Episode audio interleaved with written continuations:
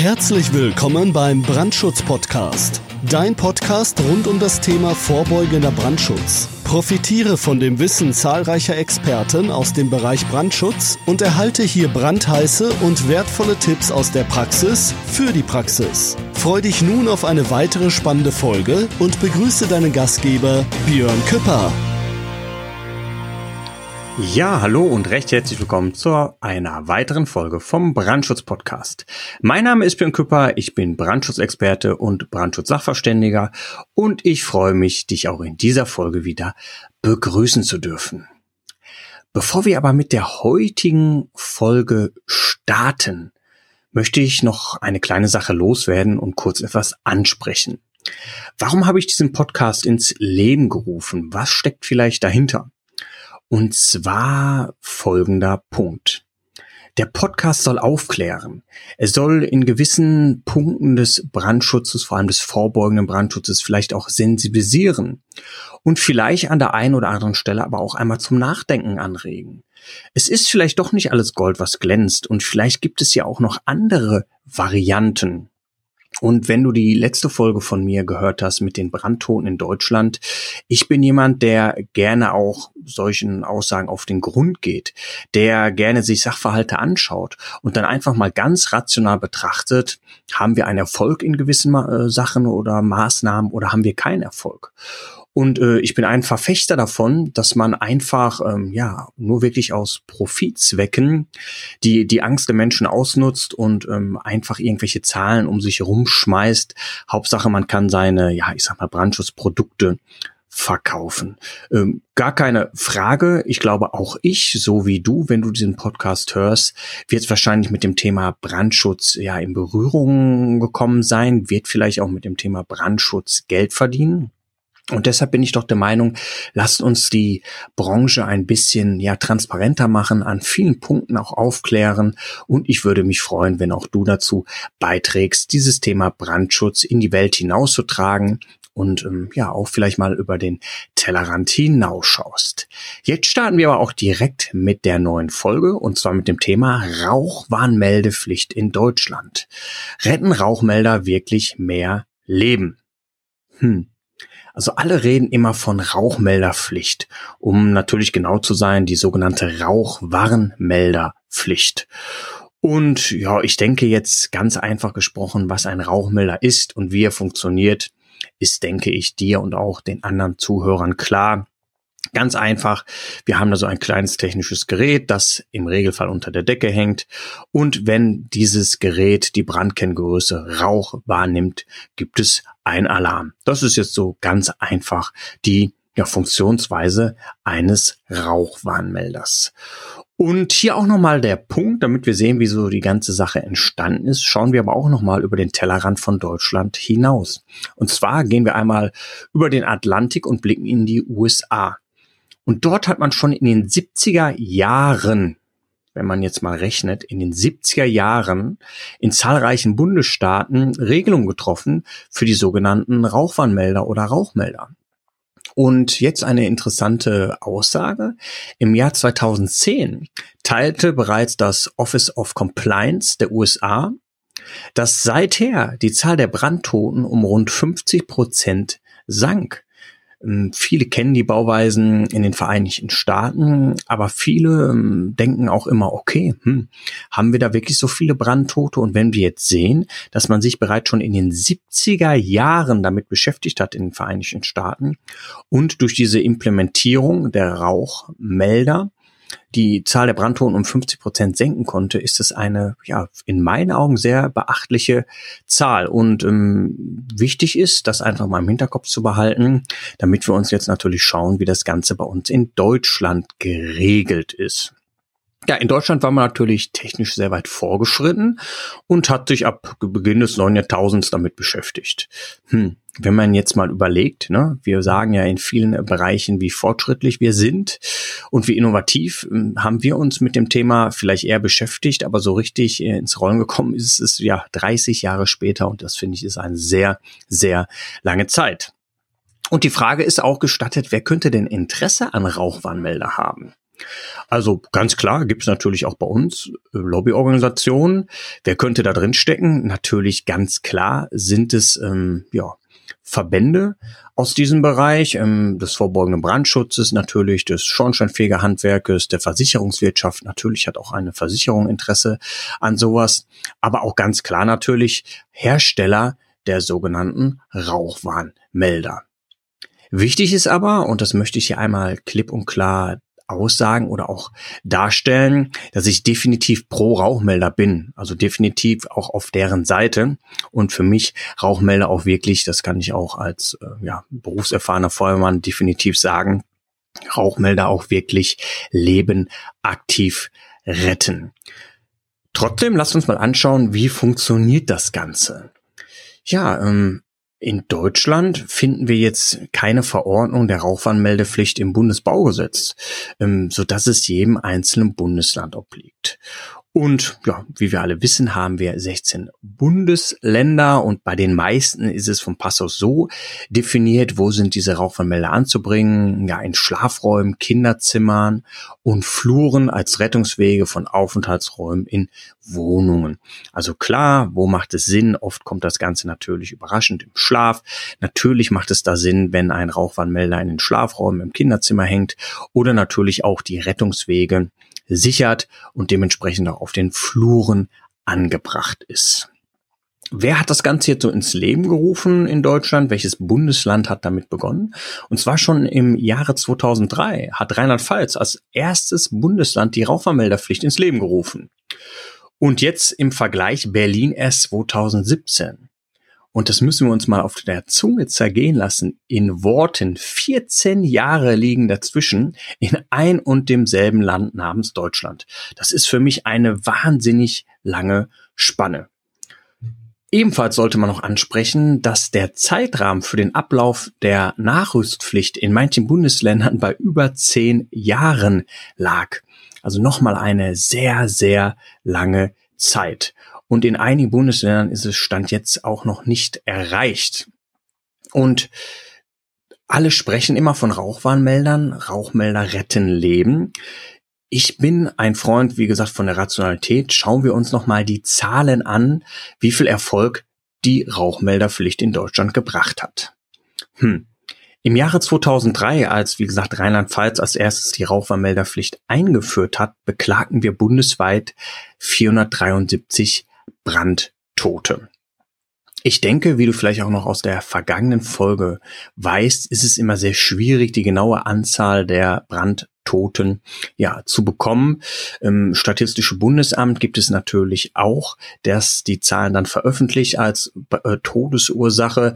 Aber wie gesagt, Folgen, die zum Beispiel aufgrund eines Schadensereignisses erst ein paar Wochen später eintreffen und die Person ihr Leben lässt, sind dann natürlich nicht berücksichtigt. Deshalb können wir immer nur eine circa Angabe machen. Aber ich denke trotzdem, dass diese Zahl sehr, sehr spannend ist. Hm.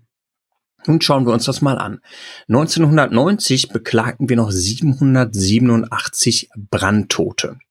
Im Jahr 2000 475, im Jahr 2005 484, im Jahre 2010 373, im Jahre 2011 376, im Jahr 2012 384, im Jahr 2013 439, im Jahr 2014 372 und abschließend im Jahr 2015, weil bis da haben wir jetzt erstmal Aufzeichnungen, waren wir bei 367.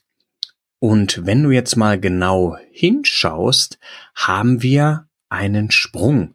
Und zwar wenn man so schaut, äh, 1990, also die 90er noch zum Vergleich des Jahr 2000. Und zwar gibt's da auch vom Statistischen Bundesamt eine sehr interessante Aussage. Und zwar sagte das Statistische Bundesamt, dass in Deutschland ohne Rauchwarnmeldepflicht die Anzahl der Brände oder bei Bränden verstorbener Personen von 1991 bis 2003 um 43 Prozent sank. Mhm. Also sehr interessant. Warum haben wir denn hier eine Reduzierung auf einmal von über 40 Prozent der Brandtoten, ohne dass bei uns jetzt irgendwelche Mechanismen oder Vorschriften gegriffen haben. Eine sehr interessante Zahl. Und wenn wir dann mal weiterschauen, haben wir in Deutschland im Schnitt immer noch circa 400 Brandtote zu beklagen. Ja, es sind mal weniger, ja, es sind mal mehr, aber wenn man jetzt mal einfach so den Durchschnitt nimmt der aktuellen, ja, letzten fünf oder auch zehn Jahre, kommen wir auf circa oder man muss auch sagen, definitiv leider tragischen 400 Brandtoten. Hm. Und jetzt stelle ich mir die Frage und vielleicht du auch, Trotz Rauchwarnmelderpflicht haben wir immer noch dieselbe Anzahl an Brandtoten wie die Jahre zuvor. Warum sinkt die Zahl nicht drastisch? Also wenn wir es ähm, doch haben, implementiert haben, warum haben wir immer noch eine gleichbleibende Anzahl der Brandtoten? Und da schauen wir uns doch auch noch einmal an, wo sterben denn die meisten Leute bei einem Brand? Da haben wir auch in der vergangenen Folge drüber gesprochen beim Thema Brandtote in Deutschland. Wenn du die Folge noch nicht gehört haben solltest, empfehle ich dir, diese einfach einmal anzuhören. Dort gucken wir uns auch nochmal das Thema spannend betrachtet an. Aber hier auch nochmal, wo sterben natürlich die meisten Personen? Klar, in den Privathaushalten und wo dort natürlich meist, klar, passiert das Ganze auch über Nacht, in den Schlafzimmern, klar, vor allem auch im Kinderzimmer. Und wenn man jetzt überlegt, dort doch eigentlich, wo die Rauchwarnmelder hängen sollten. Und ja, wieso ist das so? Jetzt ist auch die Frage gestattet, wäre die Zahl ohne Rauchwarnmelderpflicht nun wieder deutlich höher?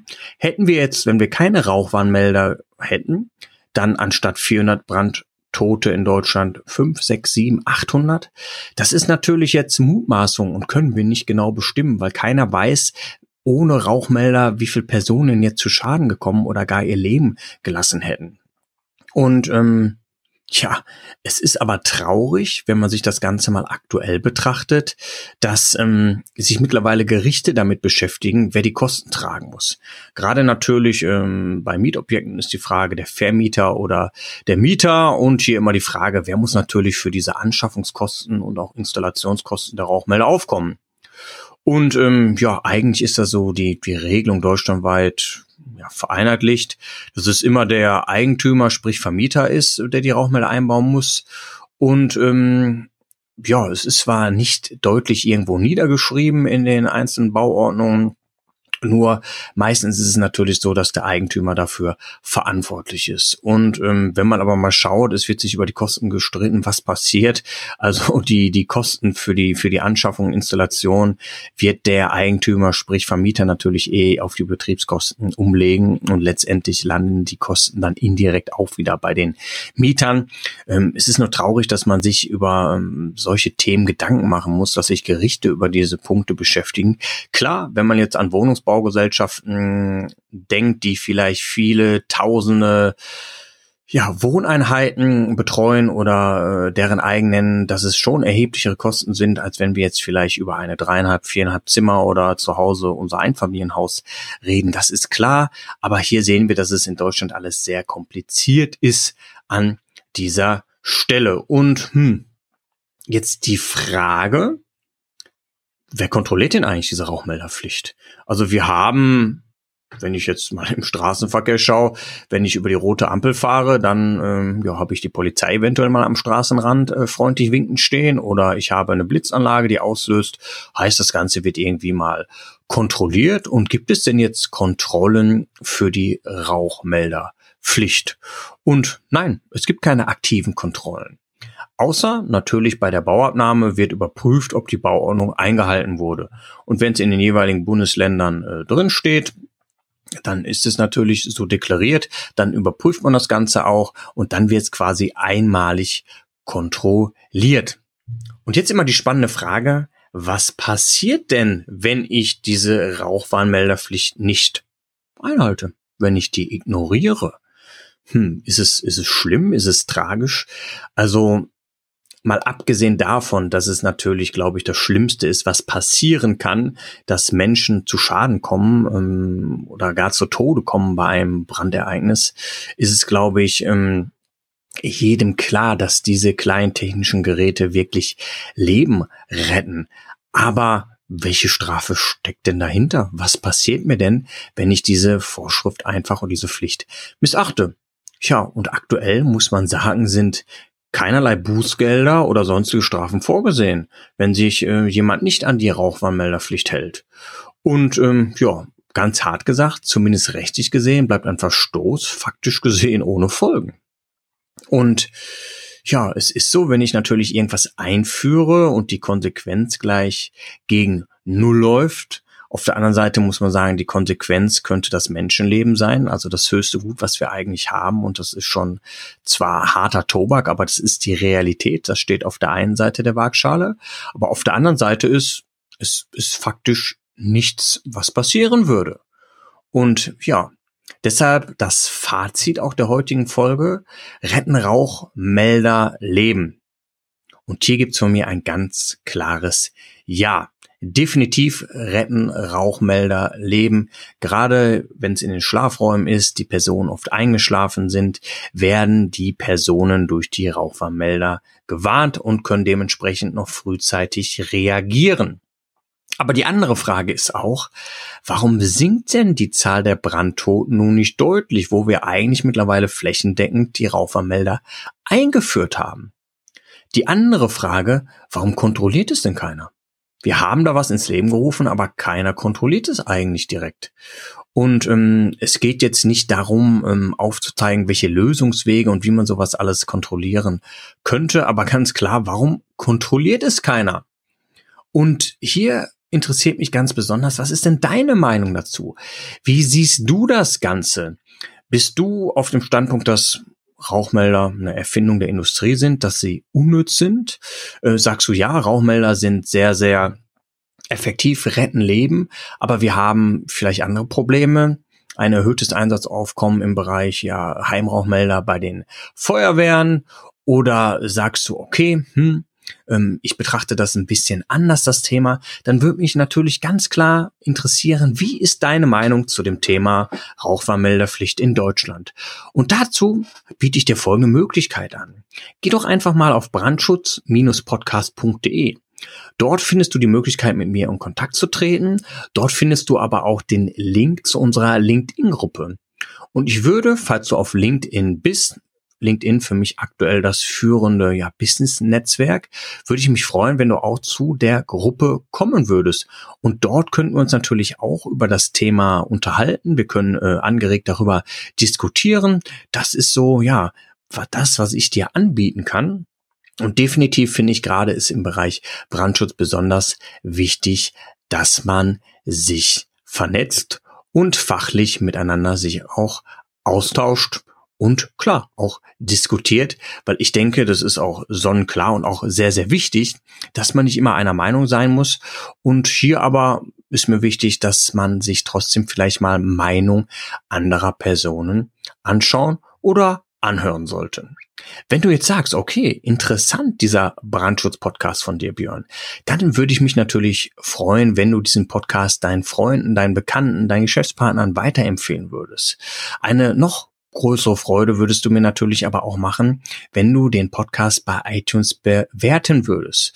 Denn eine positive 5-Sterne-Bewertung trägt dazu bei, dass der Podcast immer mehr Reichweite bekommt und natürlich auch iTunes signalisiert, ah, okay, da ist was, was interessant ist, auch für eine breitere Masse und dementsprechend könnten wir dann noch viele Leute in unserem Netzwerk des Brandschutz Podcast hinzufügen. Also, nun sind wir auch am Ende der Folge angelangt. Ich freue mich, dass du bis jetzt zugehört hast. Wie immer, lass nichts anbrennen und pass auf dich auf. Das war es auch schon wieder für heute beim Brandschutz-Podcast. Wenn dir diese Show gefällt, dann abonniere uns doch einfach, damit du keine weitere Folge mehr verpasst. Und sag ruhig allen anderen Bescheid, die auch noch von diesem brandheißen Wissen profitieren könnten. Bis bald!